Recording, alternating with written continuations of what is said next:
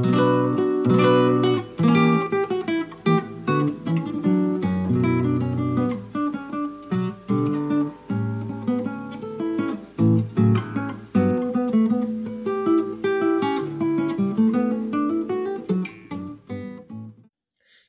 and welcome everyone to a very special episode of the program. Today we are taking a little bit of a break and we will be talking in this fashion about US elections coming up in 2024. So if this is not your cup of tea, this is the moment to end this episode. You have been warned. I am your host, Stefan, and I am with.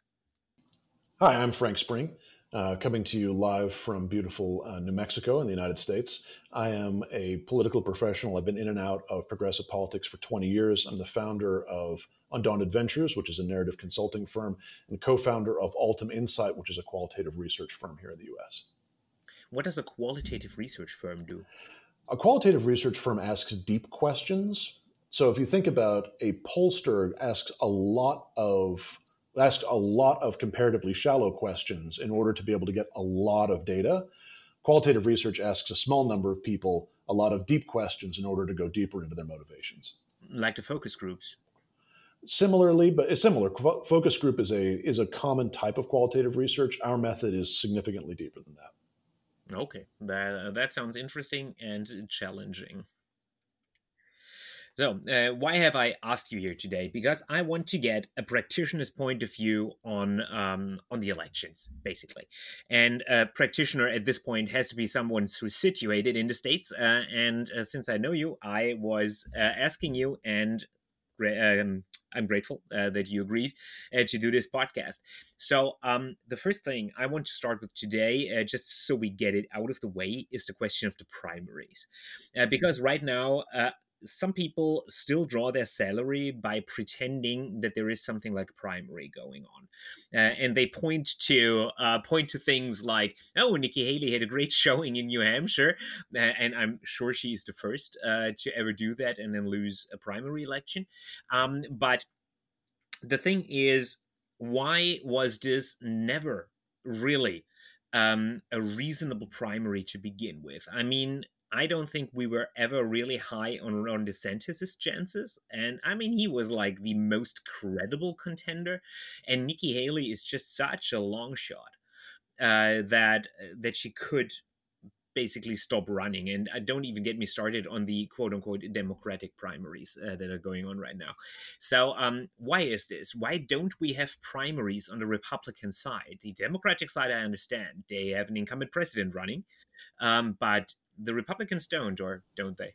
Well, that you've put your finger on it. Uh, Donald Trump is effectively an incumbent president. Uh, it's it is an extremely uh, extremely rare. It's an you know sort of is not hundred percent unprecedented in American history, but in modern political politics, this is the first time that a former president is running as the major party as the nominee of of uh, his own party after having been defeated in the previous election. So Trump is very much an incumbent. But I think what you've also seen is something even greater than that. Over the last eight years, membership in the Republican Party has come to be defined by allegiance to Donald Trump specifically.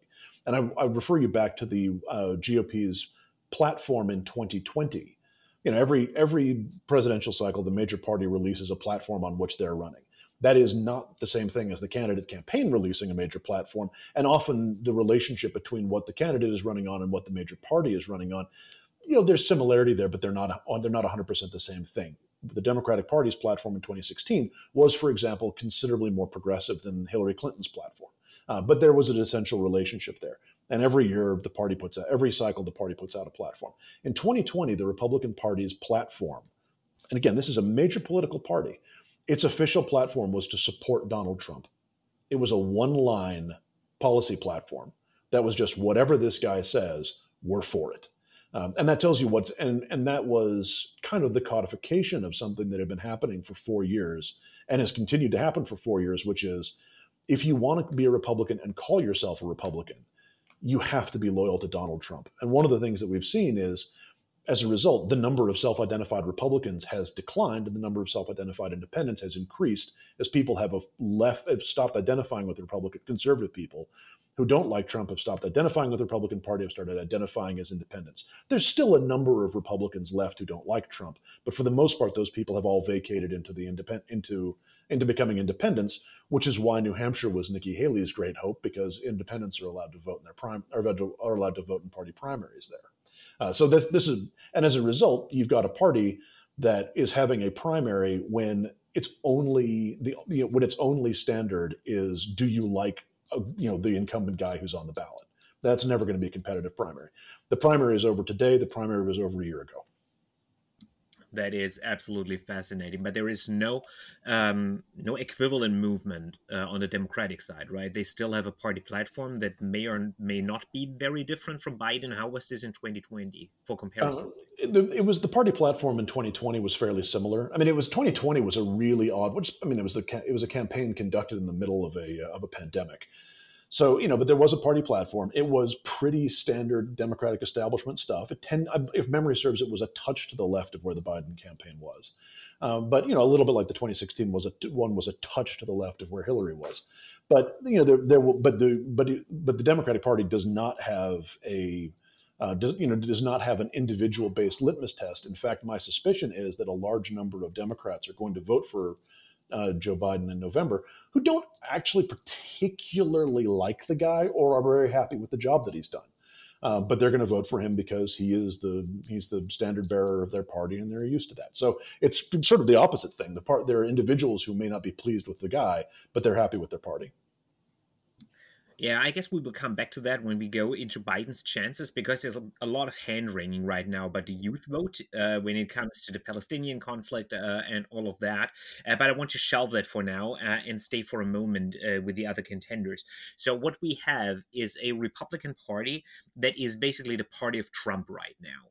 Um, I think this is kind of a consensus view. I don't think there are many people who would disagree with that. I think uh, the disagreement goes more on the level of how deep does this go. Uh, so, is um, the GOP now a Trumpian movement, or is this a marriage of convenience uh, that will end uh, once Donald Trump ends for whatever reason? It's a real. That's a really good question, and I think how deep does it go? It goes quite deep. Now, to be a member of a party in, um, in in, the U.S., you're not a card pay, you're not a card carrying member. You don't pay dues. You don't. It's not a formalized process. The most that will happen, usually when we talk about how you know how many Democrats are there, how many Independents, how many Republicans, we're just using you know the modal piece of data we use to assess that. There's sort of two. One of them is how people respond on polls. Do you consider yourself a Democrat, an independent, or a Republican?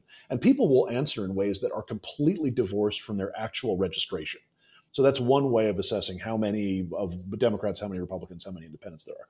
The other way is to look at people's actual registration numbers, which is to say, you know, you you know, you work, you know, which is to say, a voter, if they want to change their party registration, you go to the county clerk or you go to the you know uh, Bureau of the Elections, uh, you go to the Bureau of Elections, and you you know and you and you change your part and you change your voter registration because there's a barrier. People tend to change their party identity in the way that they would the way that they would respond to a poll before they actually change uh, their uh, their their actual party identification.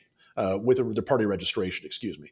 So uh, you know, so the you know, there. But over time, we've seen both things happening. We've seen more people identifying as republic as as independents rather than Republicans, and we've seen more people registering as independents or whatever the equivalent in their state is, uh, as opposed to being Republicans. So the Republican Party has actually both in sort of popular perception and or sort of within perception within the party and with its actual registration has actually declined in number in a lot of pla- in a, declined in numbers in a number of places while conservative independents have increased. So there is a literal so there's an actual process by which the party has become a has become Trump's specific party.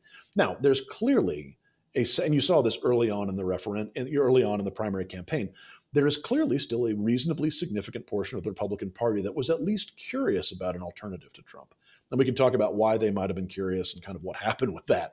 But there was some degree of interest in the idea of moving on from this guy, which suggests that you know, it, there, you know, that it may not, you know, that, that his dominance over the party is not absolutely total, but that never amounted to much more than 35 or 40 percent of polled Republicans, and the number has decreased over time. It's now about 33 to 35 percent of the Republican Party isn't totally bought in by based on polling isn't totally bought into him as their as their as their as their primary candidate.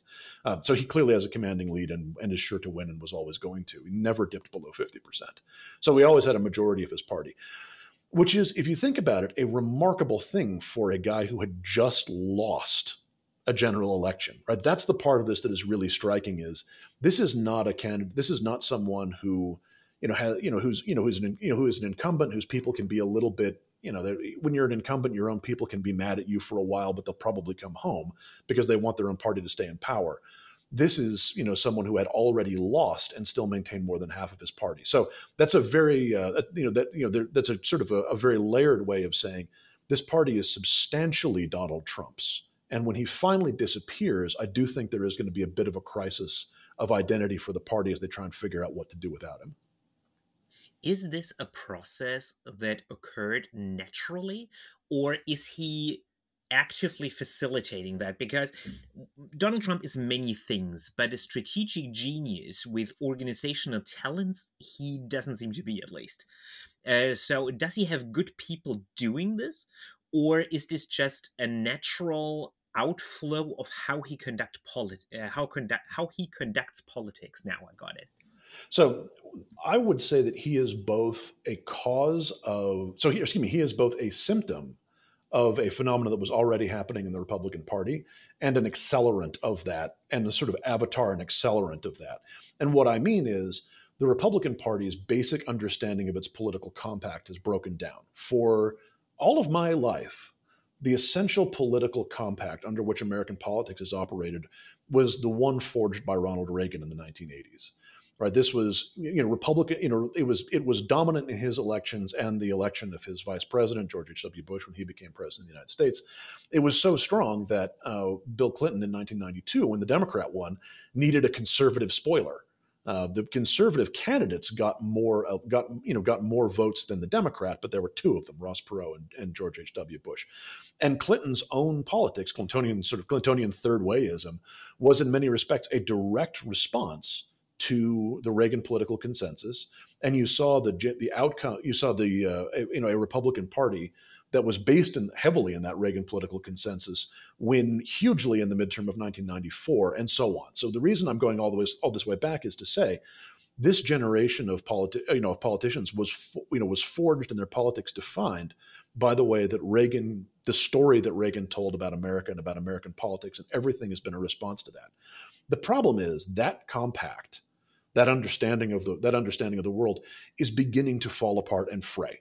It's beginning to fall apart within Demo, you know, you see fewer and fewer Democratic candidates and Democratic voters who, you know, whose worldview is is shaped by it and accepts those Reaganite terms. And to, and to be clear, the Reaganite terms were the Republican Party is the party of small taxes, low government, and strong national defense, and a strong national defense and a very muscular American foreign policy. Right? That's the Reagan. That's broad writ large. That's the Reaganite political consensus and he did a very good job of characterizing Democrats as being against those things. And so Democrats you know, have, have had to, uh, you know, Democrats, particularly under Clinton, spent a lot of time trying to show actually we are for small government, low taxes, and strong national defense. So we were, we were so Democrats for much of the 25 or 30 years that followed Reagan were essentially playing on the field that he set.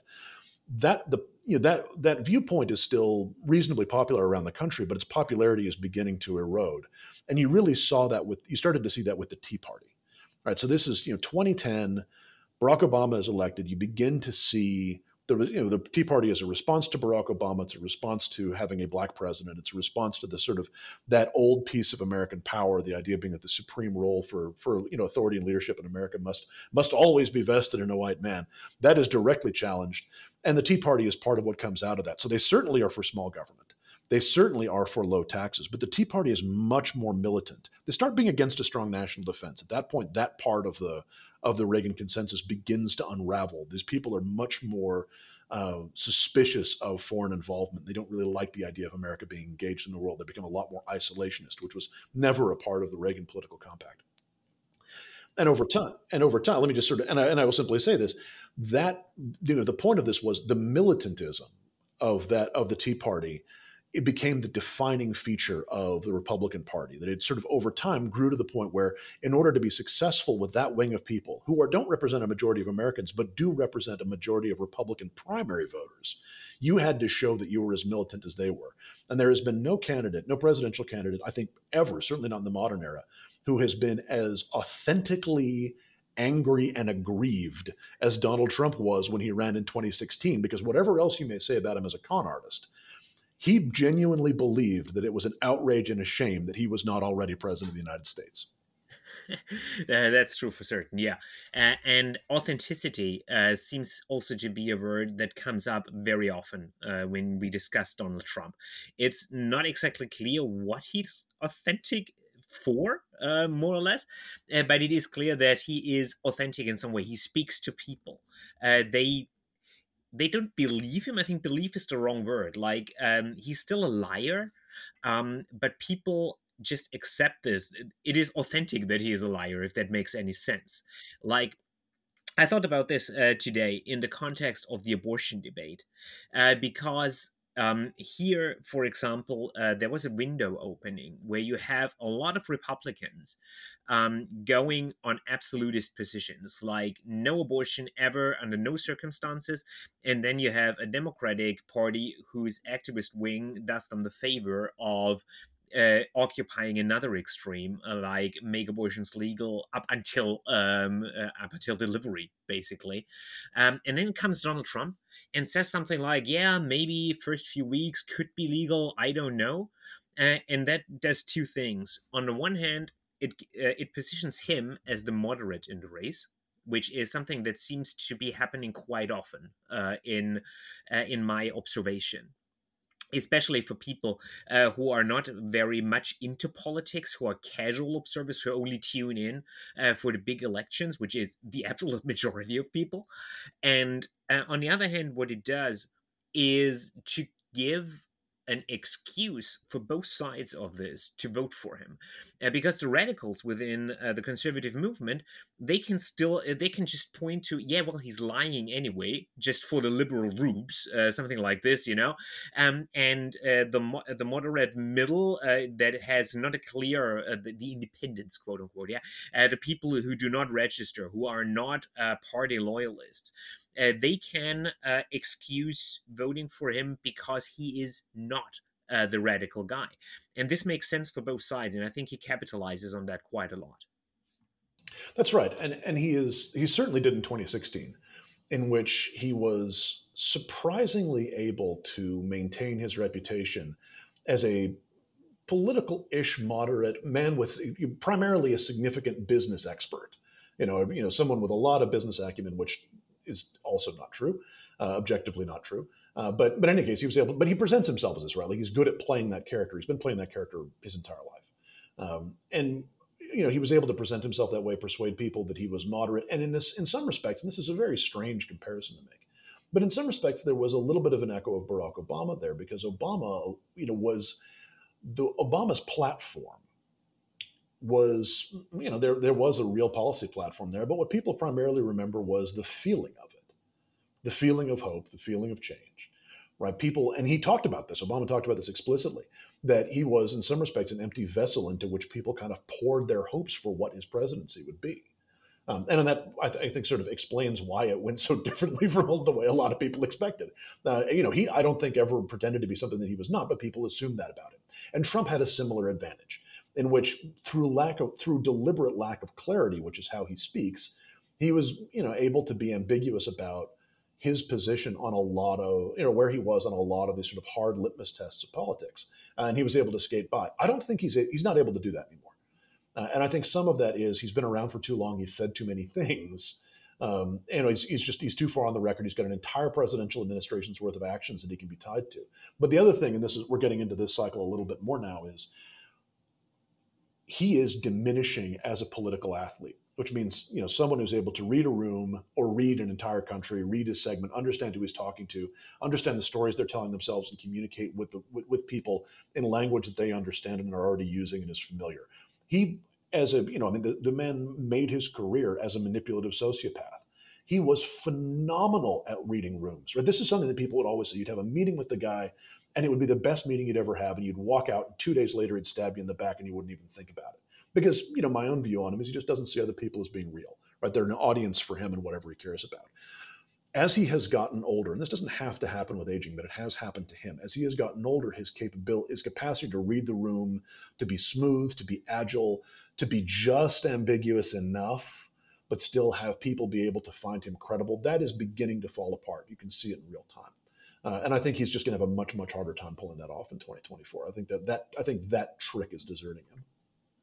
So our hope is basically that 2024 will shape out more like 2020 than 2016, if I get you correctly, because this is also a general dynamic uh, that we had in 2020, that he was not able to pull the same stunt again, and that he was running very much on his very bad record. That's right, and and by 2020, pretty much everyone he didn't, you know, in politics, what you really what if you can have a rock solid base that is big enough to win the election, that's what that's what you want. That's a that's a truism, right? That's not really analysis. Uh, very few candidates have that. If you don't have that, what you want is what we would call a persuasion universe. That is to say, enough voters who haven't made up their mind that is big enough that you know if you win a majority of them, you win a majority of the total vote. So these are people who haven't made up their mind. And the problem with Trump is by 2020 his persuasion universe was tiny. If you knew, like, either you were for the guy, part of a rock solid base, you loved him, you were with him the whole, you were with him all the way, or you or you weren't. There's very few people who hadn't made up their mind about Donald Trump, and that's true now as well. Um, he's had a little bit of an advantage because he's been very quiet for the last year. That was relative by his standard. I want to emphasize, quiet by his standard is unspeakably loud by the standard of any other private citizen. Um, but you know, he's been fairly quiet for the last year, dealing with his legal troubles, um, and that actually has worked really well for him because what we what I think he has found is the le- and and this I think is deliberate, and some of it is just the product of circumstance. When pe- the more people see of him, the less they like him, and that's a really bad position for a presidential candidate to be in because you don't get to sit the thing out. There are some offices that you can run for and barely be seen, just run ads you know, you don't have to do a lot of live, but but a presidential candidate doesn't have that option. And also, Donald Trump is constitutionally incapable of staying out of the spotlight. He like he needs this. There's a good argument to be made that the only reason he ever ran for president, other than the genuine genuine sense of grievance that there was an office in the land that was more powerful than the one he had from which he had been excluded, uh, despite the fact that he was entitled to it by birth and all of his natural antecedents, as far as he's concerned. The only reason he ever did this was that he wanted to be on TV all the time. That really is kind of it. There's and you know, and as a result, this guy is just not going to be capable of staying away from his rallies, staying away from his spotlights, and people are going to see a lot more of him. And those people who kind of forgot why they disliked him are going to be reminded. Whereas the people who have always liked him, they've always been there, they've always believed in him.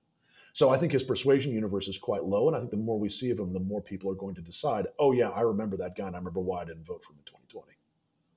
So, would your position be that this is essentially not Donald Trump's election to win, but Biden's to lose? That is correct.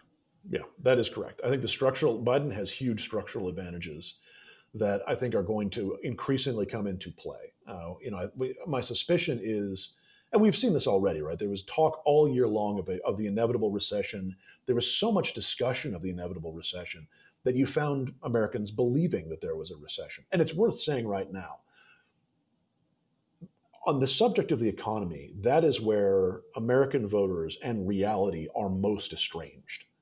Uh, Americans always talk about it. I mean, the American view of the economy is, uh, you know, almost always filtered through a political lens, right? You'll get people that say the economy is really good right up until the the president of their party is out of office, and then two weeks later they'll say, "Oh man, the economy's in the shitter." It was two weeks ago that you lost the election. Nothing's changed but their perception, what they really are using for the economy for, is a measure of their confidence in continued prosperity and security and all this other stuff, right?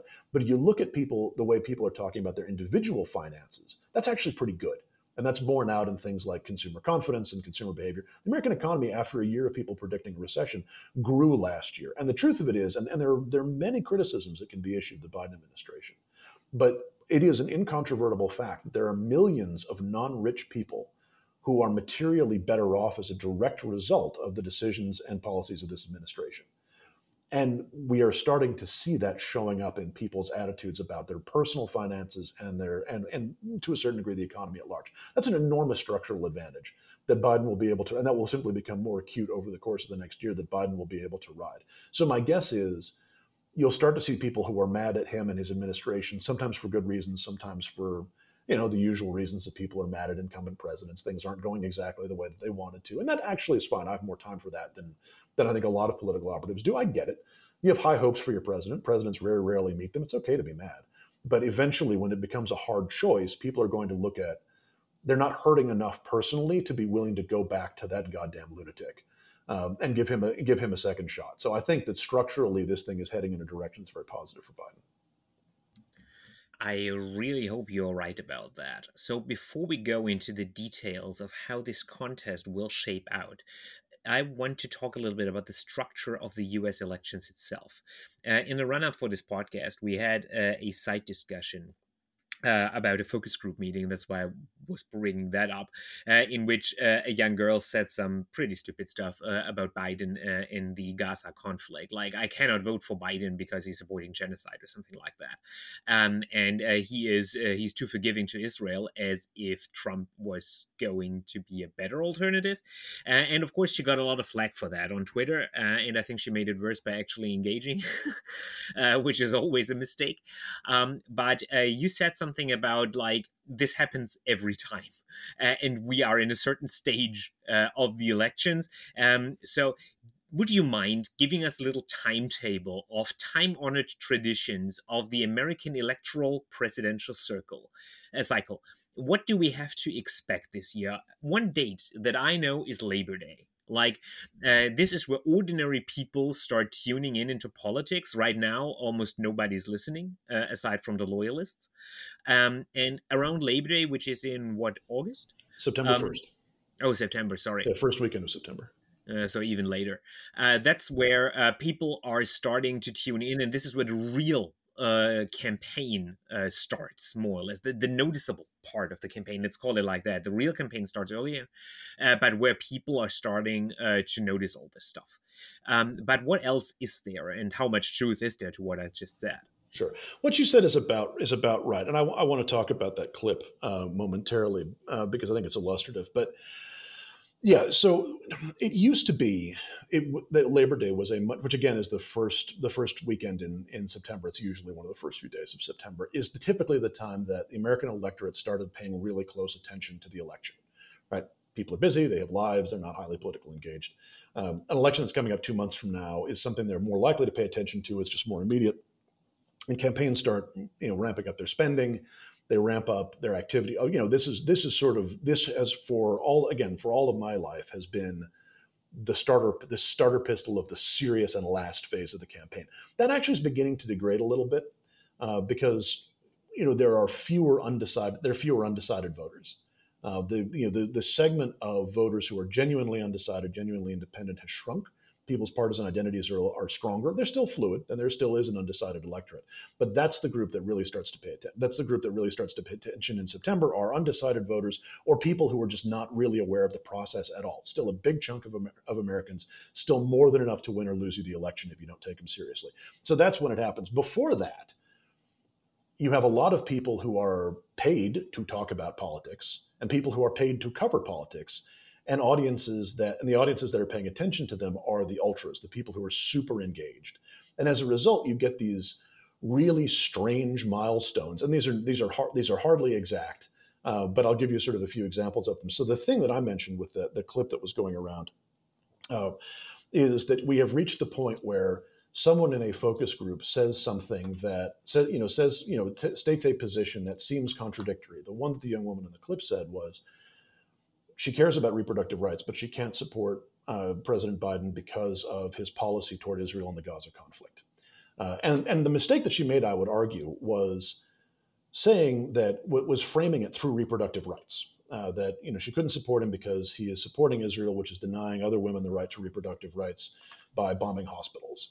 And she sort of used the whole thing rhetorically, used reproductive rights as a whole rhetorical frame. But if you look at that, and the, but always what happens is someone in one of those focus groups presents or there you know or some figure gets into the mainstream media or gets online and, and is pilloried because they present an intact political narrative that doesn't appear to make sense to the highly engaged political audience that is paying attention at this time of the year. So the people who are paying Democrats, liberals, any progressives, anyone who's in the sort of left of center, a lot of the people who are paying attention to political discourse online and media at this moment are people who are dyed in the wool Democrats. They may not necessarily like Biden per se, maybe they do, but one way or the other, they have already made up their minds they're going to vote for this guy and you know they don't like maybe they like maybe they like his approach to Gaza maybe they don't like his approach to Gaza but they're they're they're in on this guy because they understand how bad Trump is here appears you know it appears to be a college a college age girl a college age girl I might add who had an Arabic name and the and the narrative that she proposed actually internally is quite cogent I care about reproductive rights but there is something happening that I see as a moral crime and I see Joe Biden as being implicit as being implicated in that moral crime through decisions of his own. And therefore, I am not sure that I can support him. That actually is an intact narrative. I don't think that was stupid at all. That was a really intact narrative. That his that the alternative to Biden is worse is something that will occur to her, and I suspect she actually may end up casting a vote for Biden.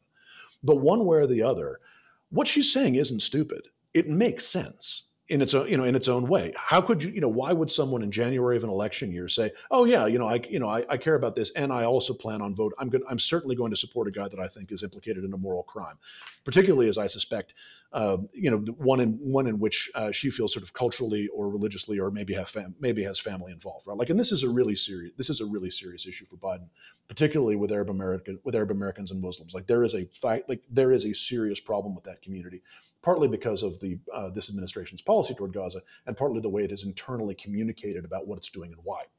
We can talk about that if you're interested, but always, always to, to go back to the calendars always there is something like that around this time of year. And it'll be and it's usually a young person bonus points if it's a young woman because people love to shit on young women.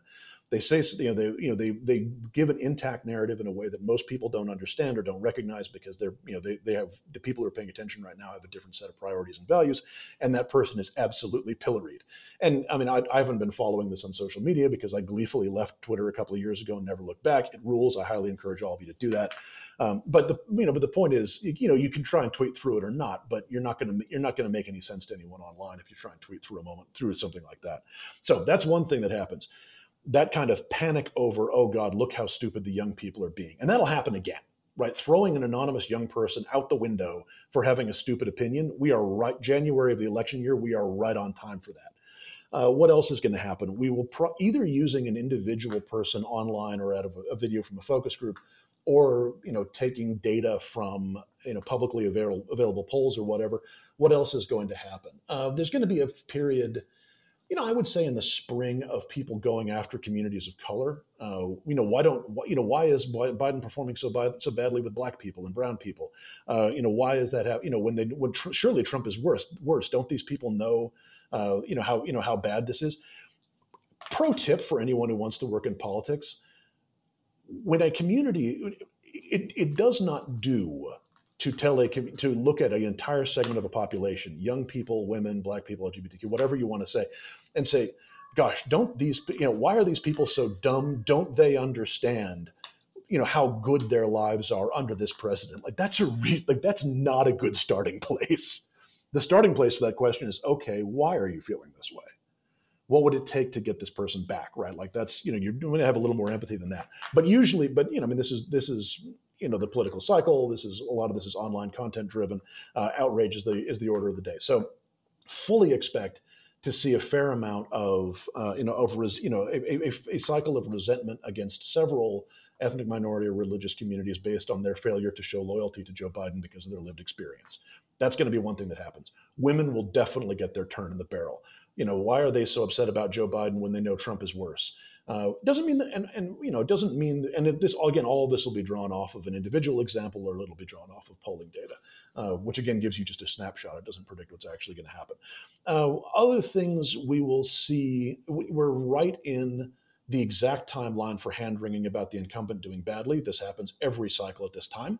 Um, it happened in 20, you know, it happened in 2020, although that turned out to be true. That happened in 2012, uh, happened in 2004. Every time, every time, January of the election year. Oh God, we're screwed. We're lost. You know, all you know, abandoned ship. Um, we're right on. T- we're right on time for that. Uh, what we're going to see is uh, later in the year, you start getting genuinely silly season stuff. Um, you know, could Trump win the black vote? The answer is no. Uh, not a, not a chance. He's not going to come close. Could he win the Hispanic vote? No. Uh, but we're going to get you're going to get that kind of like that weird sort of you know you're getting into July and, and, August. That's when you really get the fan fiction stuff. One of my favorite seasons of the campaign. Really, people just start asking the wildest questions based on the strangest data because it, the campaign's been going on forever. Not much has changed, uh, and you know they just eh, you know imagination is all they have until the election gets real. Uh, also, you'll start seeing you know there's a pocket of voters that are turning against us. Um, you know, and then usually you just sort of repeat the stuff headed down into the election year. You know, usually the election closes with the political class being mad at young people because it just doesn't look like they're going to vote in the numbers that we had hoped. But we always hope young people are going to vote in larger numbers than we think they are going to, and they never do. Um, and there are all sorts of structural reasons for that. But like I've seen, one, if I've seen one campaign pin its hopes and one sort of professional class pin its hopes on the idea that young people are going to deliver this election for election for us if they just turn out in large enough numbers and then get mad when it looks like they're not going to. I've seen a thousand do it. So that's the usual cycle is a series of kind of fan fiction propositions weird, empty conspiracies and getting mad at segments of the electorate because you don't think they're sufficiently loyal. The sort of political class doesn't think they're sufficiently loyal to the leader. That we're just going to that you know that's the hamster wheel that we're going to be on for the next twenty for the next nine to ten months, and it's going to be unbearably tedious. So get your popcorn ready. Yeah, I, am finding it more and more tedious because I've been through several election seasons right now. I mean, uh, I started the first one that I really experienced like um like a fan uh, more or less like you, you know watching all the uh, all the polls and getting into the nitty gritty uh, and uh, doing all the gaming out was 2016 i didn't follow mm-hmm. 2012 uh, that closely and 28 not at all and um, then in 2020 i was already so exhausted by the whole process that I tuned out for large aspects of it. And I expect the same happening right now again. Um, because you have seen it once. I don't know how you cannot see it coming. But then again, uh, there's a whole class of people whose salaries depend on not knowing that it comes. Oh, absolutely. And I, I left out. A, forgive me. We, we, I know you want to move on from this. I left out a really important one though, which is, and this is this is specific to Democrats. In October, you always get, my God, the Republicans, the Republicans have some have some secret weapon, the October surprise, that they're going to roll out some piece of like some attack based on opposition research that is so deadly that as soon as they release it, we will be killed and we will never, we will be struck down and can never recover. And so, you know, there's always a segment of the Democratic vote of the of the Democratic vote and the Democratic professional class and media that are always just white knuckling it through October, expecting someone to drop the hammer on us. And it ha- that hasn't really happened since 2004. What but we're still hanging on. 2000, 2000 uh, yeah, 2004 was the Swift boat and a really really sharpened uh, and, and an extremely well well articulated attack uh, on the on on the on the uh, the national security credentials of a genuine war hero. Now they really pulled it off. The, camp, the Kerry campaign didn't respond uh, didn't respond quickly enough, didn't respond forcefully enough, uh, and that's how that October surprise came about. But there has there there hasn't been a meaningful October surprise since. And yet we every cycle. This is midterms too. Every cycle we still hang on, waiting for the hammer to drop. Doesn't the pussy grabbing stuff from 2016 count? Yeah, you would when, think that, but that wasn't October surprise because that was that was you know that that wasn't a piece of opposition research that was you know that was dro- rolled out in an attack ad. That was a a piece of media that I mean it, it is a piece of opposition research in the sense that it was found, but it wasn't the subject of an attack ad. It was simply you know that was held until it October. Happened. It surfaced. Yeah, that's an event. Okay. You know, October October surprises someone has a thing that they are waiting. In part because people don't usually wait to drop their best material in October anymore. Usually, you want to drop a little bit earlier so it has a chance to get in, and you can really hammer the hell out of someone with it. Yeah, that makes a lot of sense. Uh, the cycle that you just described, uh, do Republicans have something like that as well, or is this more uh, this sort of hand wringing? Uh, is this more a Democratic thing? I've, I've tended to think it's a more Democratic thing.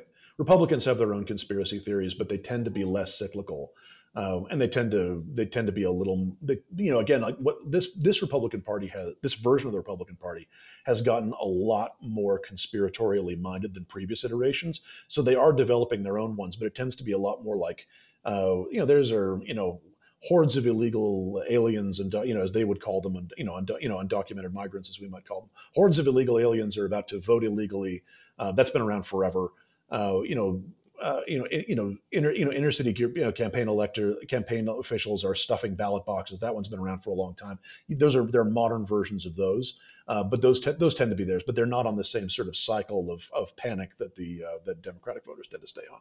And again, most Democratic voters don't think like this because most Democratic voters are normal people. I'm talking about the people who are super plugged into the election, including me, especially me, who are super plugged into politics prior to uh, Labor Day. Those are the that, that's where you find the real neurotic fever dream stuff. Yeah. Uh, that makes a lot of sense. And uh, as I mentioned before, uh, we also have a lot of people whose livelihoods depend on caring about this stuff and and this is not meant as some kind of condemnation or anything uh, people there's a market for this uh, and if this market would not exist these people would need to do something else that's uh, something that i always argue when we when we criticize the media if there was a market out there for uh how should i phrase this like differentiating takes long essays data driven journalism that is nuanced, there would be a lot of that. But there isn't. Like uh, the market just isn't there. People want uh, this stuff. They always say that they don't, uh, but they they do. And it is the same in politics, by the way. I hate it so much when people talk about how they love bipartisanship uh, because it's like a bald-faced. Oh, that's a good one. That's a good one. But but some of this is about what people mean by bipartisanship as well. When people say they want bipartisanship, and this is also true for an entire school of thought about democracy, to a lot of people who say they want bipartisanship, what they mean is I want both sides to agree with me. In that sense, I am the biggest bipartisan ever. I would love to see Republicans agree with me. Uh, but I also understand that isn't going to happen. And you get this with democracy, right? There's an entire segment of the American electorate whose perception of what democracy is is democracy is everyone else's chance to agree with me. And then when that doesn't happen, they get mad and think their democracy isn't working. Yeah, I think that's a, that's a big problem. Do you think this is um, colorblind, or do we have this more on one side than the other? Yeah, democracy is everyone, and you find it in the extremes of both parties. But democracy is everyone's chance to agree with me is more a Republican phenomenon than a Democratic one, I think. Do you have a reason for that, or? I think to Democrats are. I mean, the, the whole essence of. I will say this for the for the Hillary campaign in 2016. Its slug line uh, was pretty good about was pretty good at summarizing the sort of the larger ethos of the Democratic Party, which was stronger together. Uh, and that really is kind of the Democratic thing. We are a sort of community-minded people. I think within within the Democratic Party, you are more likely to see democracy interpreted. And actually, we're we're doing a study on this right now through Altum. Uh, but you're more likely to see that you know there if the, if there is a sort of a myth, it's that the, it's that democracy means equality of rights, even even beyond the vote and the franchise right? That it means equality across the board. That's what democracy is. And that's a, I guess that's, I call that a myth. That's not a bad way of viewing democracy. It's just one way of interpreting it. But from a strictly literal perspective, that's not what it is.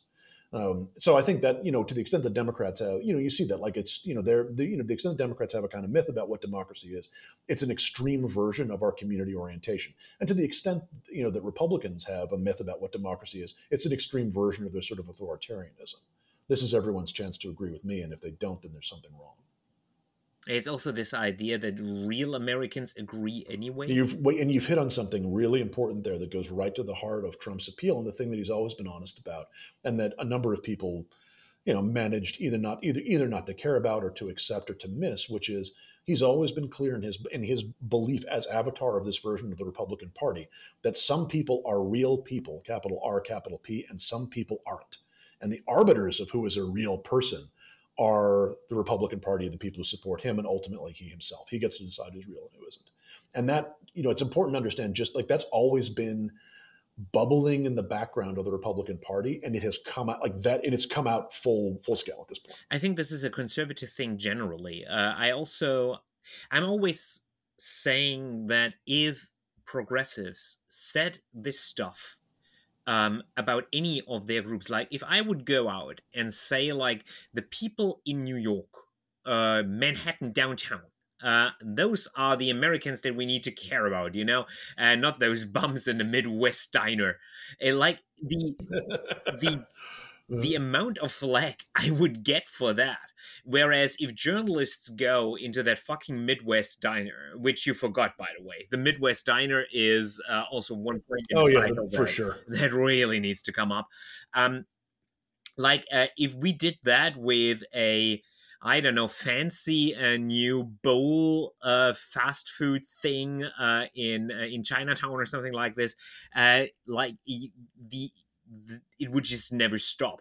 We had the same thing in Germany a few weeks ago, uh, where the head of our conservative party, Friedrich Merz, uh, he was standing in a Bavarian village, basically r- r- as rural as it gets. Uh, and he was like saying, "This here is Germany, and not." Uh, and then he mentioned a uh, a quarter in Berlin, uh, which is very hipster and woke. Uh, and if I did the same thing, like standing in Berlin in that quarter and saying like this is Germany and not that rural town over there, like uh, you wouldn't believe the flag. So th- this seems to be a very conservative thing, uh, just to to do that. Uh, what would be our equivalent uh, where we do because we also do groups right? Um, and uh, and this real and not real stuff we have it as well i would argue. It just manifests itself differently. yeah in america that's that's right. And and you know conservatives aggressive outgroup a lot more aggressively than liberals do. I mean in part because again like the sort of the liberal kind of value set doesn't doesn't require as much aggressive outgrouping but we certainly do it. And i would say the phenomenon for this is writing off the American South in total. Right, like this is writing off writing off rural Americans and writing off the American South as a phenomenon. And you see this this again is an online discourse thing that I don't miss.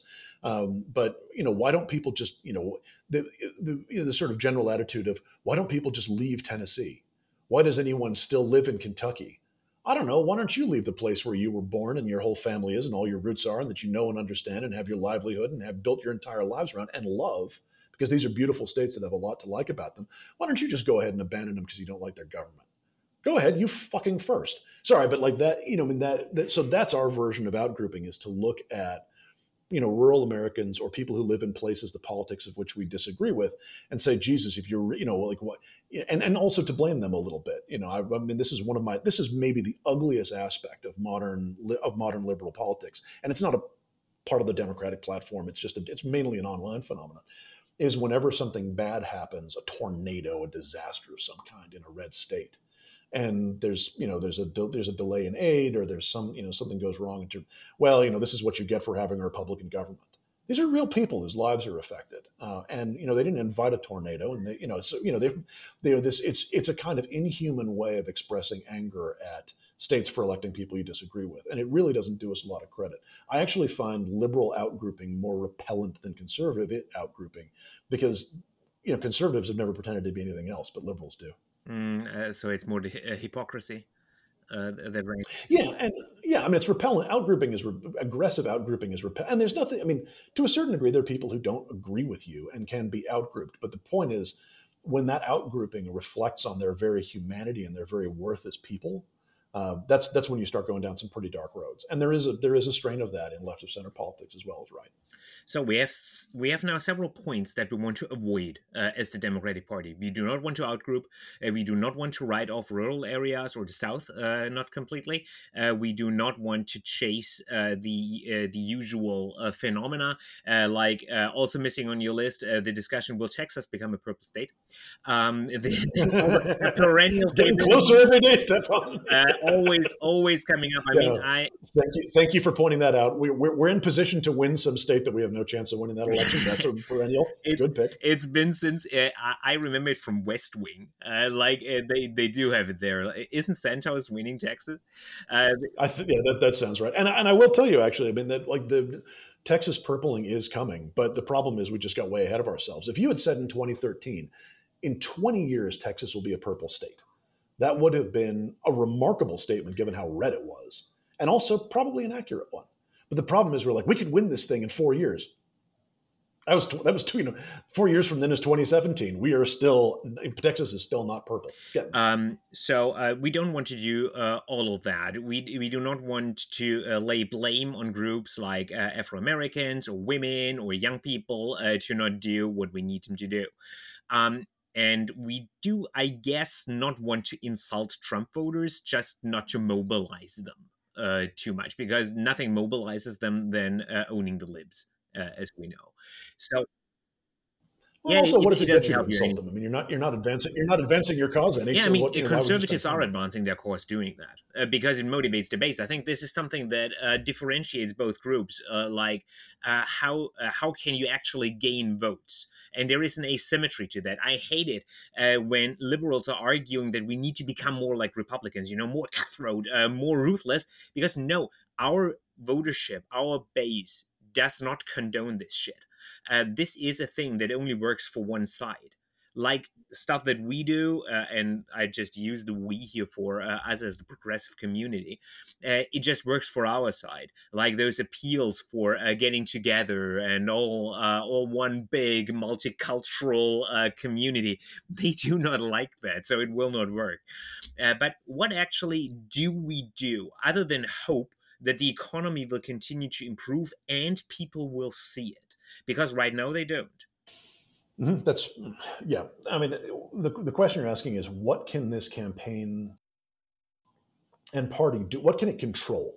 Because you can't actually control how the. Economy I mean, there are things you can do, but you can't control what happens to the economy. You can do very little. Uh, you can you can do very little uh, to determine how people you know how people feel about the economy. There's all sorts of stuff you can't control. The critical thing. This is an odd one because you're running against an incumbent who isn't in office this is there and there, there's a there's a simultaneous thing here. You need to make a good strong case for joe biden. That's very this is really obvious stuff and you need to disqualify donald trump. And both both of those things they're struggling with right now.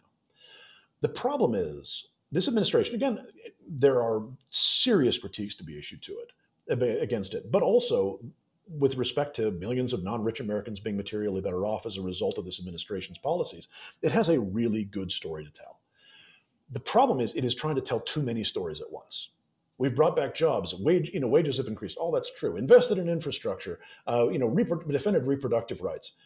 You can't keep. There's, you know, sick. There's a graphic that was going around, and you know, graphics go around, but it came out. From, it was produced by the campaign, and it was something like 12 items that the administration has made progress on. You either need to pick three of those things and talk about those things endlessly, or, and this is the thing that the Democratic Party always struggles with, you need to find the common thread that made you do all of those things. What binds the economy and strengthening the economy, particularly strengthening the economy for working Americans, people who don't own but work? That's where their money comes from. What binds that to reproductive rights? Because there is a thread there. There is a common value and a common vision for what America looks like that binds those two things together. But Democrats struggle with this. We want to talk about what our individual policies are, what our achievements are, right? What our policy plan is.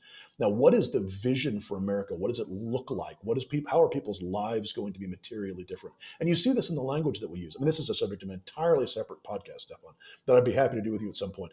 But you see this in the language that we use, where you know American elected officials, particularly the leadership, love to talk about. Well, you know, we've we've passed bills that would give people access. What is how does if someone's changed life change when so when you pass a bill and they have access right? No you can't visualize that. You can't see it. You can't see how people's lives change. What have you done that materially changes someone's day-to-day life experience that made someone's life easier? And what was the vision for america that led you to do that thing and why? Right? That's what the biden campaign has to do. There's some smart people working on this stuff. There's a very good chance they will get there and find that narrative. There's also a chance they won't uh, in which case they're just sort of hoping that some of the structural things are going to come through. With respect to trump this is the other thing landing a, despite how repellent this guy is, landing a glove on him is actually surprisingly difficult. What we have seen is there are a few things that there are a few consistent pieces of data. One of them is the more often he is seen in, in connection with, you know, criminal, supposed criminal activity, alleged criminal activity, almost certainly real criminal activity, uh, or in some other way, some kind of malfeasance, or with January 6th, the worse he does with voters. People actually don't want that stuff. Biden was fundamentally right in 2020 when he said Americans are decent people. We don't really want a criminal president. So, to a certain degree, you can talk about that a little bit. But what's missing from this, and what is always missing from progressive politics, and I, I, is there's a missing why. What we haven't been able to do, and what the, what I think the entire democratic infrastructure is still doing, is struggling to talk about why Donald Trump does what he does and why you know what what motivates this guy what drives him why because you can talk about all the bad things that he has done and will do But why does he do that? Because voters need to under like voters think in characters. Humans think in narrative. Again, this is the subject of an entirely different episode. Humans think in narrative. We survive. Understanding the world through stories is a survival mechanism for us. And if you don't understand why someone is doing something, then it can be hard to believe that they are doing it. Or you may infer motives to them that are kind of your own and muddled. So if we're going to tell a complete story about why people shouldn't elect Donald Trump, we need to be able to tell a story about why he does what he does. And he himself is so inarticulate and so uh, ambiguous in the way that he expresses himself and talks about his motivations, so unfamiliar that we really have struggled to conjure up a, a coherent narrative for him. Uh, and I think, and I don't know if the campaign is going to get there. so not. basically, we need the liberal equivalent to they hate America and want to destroy freedom because that's why why we do what we do from a conservative standpoint. We just hate America uh, and we hate freedom, uh, and this is why we do what we do and intentionally destroy the country. Right. It's not even that we hate. It's not even that we hate America and freedom. It's that we look down on them. We think they are lesser. Like we are the outgroup, and we look down on them. And what Republicans do, and Trump was great at this, is he taps into a phenomenon called collective narcissism, which is a belief that your group is superior to other groups and is and is not being sufficiently recognized, has legitimate grievance for its lack of status.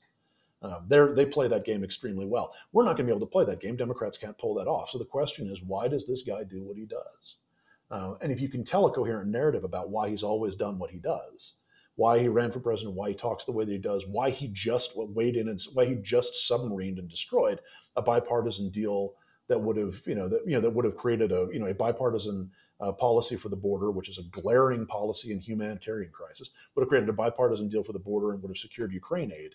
Trump just blew that up uh, because he said he won't stand for anything except the perfect deal, uh, and now Republicans are backing away from it. Why did he do that? Again, what you can't say is because he's an extremist.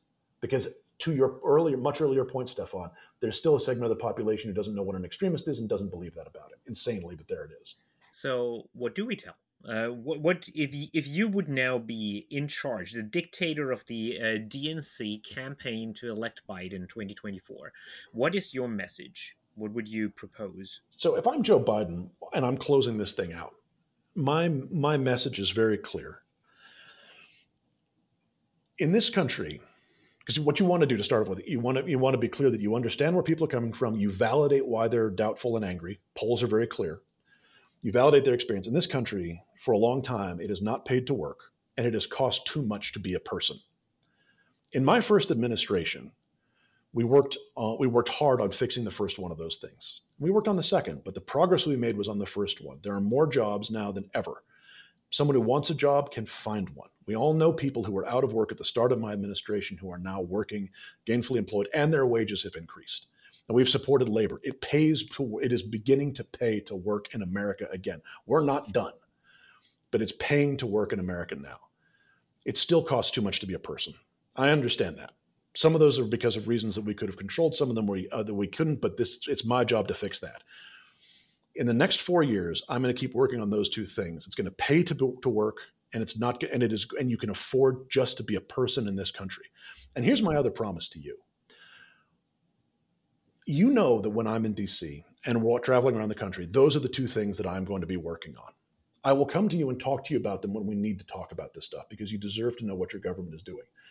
But I don't need to be on your TV all the time. I don't need to be in your life. I don't need for you to be thinking about me. I don't need for you to be talking about me. I have a job to do and I'm going to do it.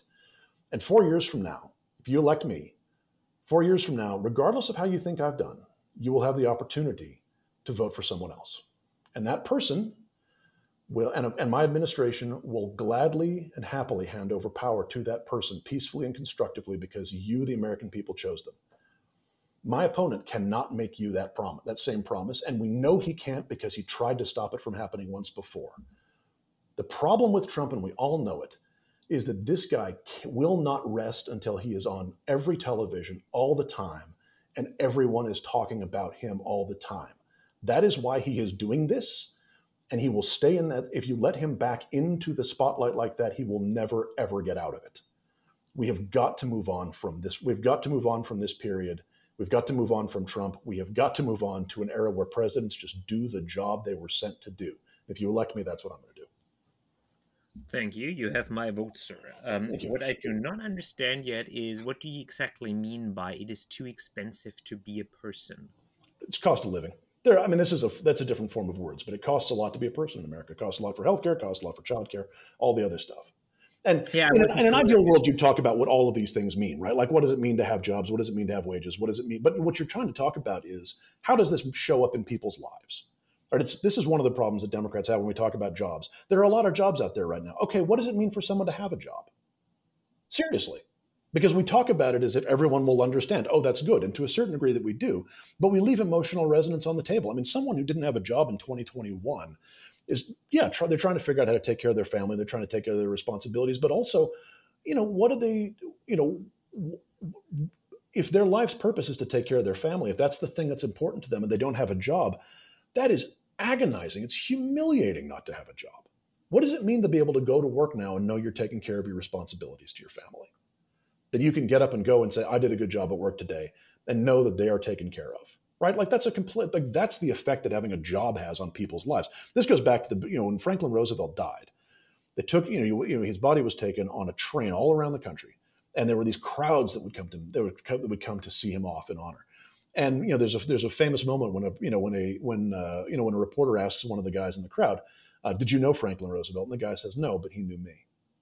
And you've got to show that you know people, and that's the one place that we that Biden. That's one thing Biden can do that Trump can't because Biden, Trump doesn't actually know people.